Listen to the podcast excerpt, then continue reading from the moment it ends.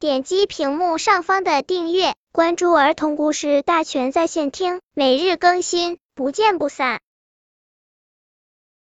本片故事的名字是《无形的力量》。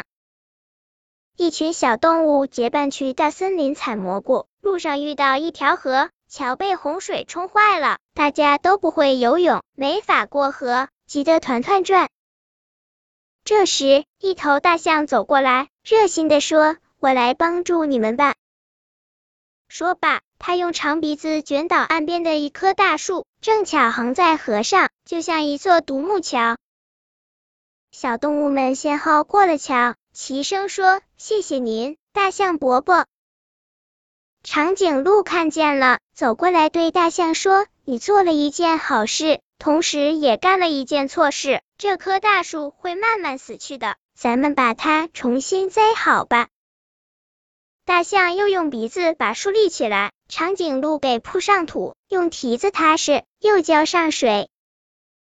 大象担心的说：“小动物回来怎么过河呢？”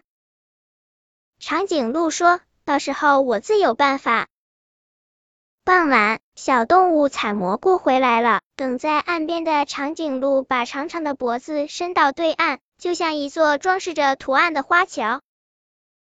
大家轻轻的走过来，都怕踩疼长颈鹿。大象从远处看到了，很感动。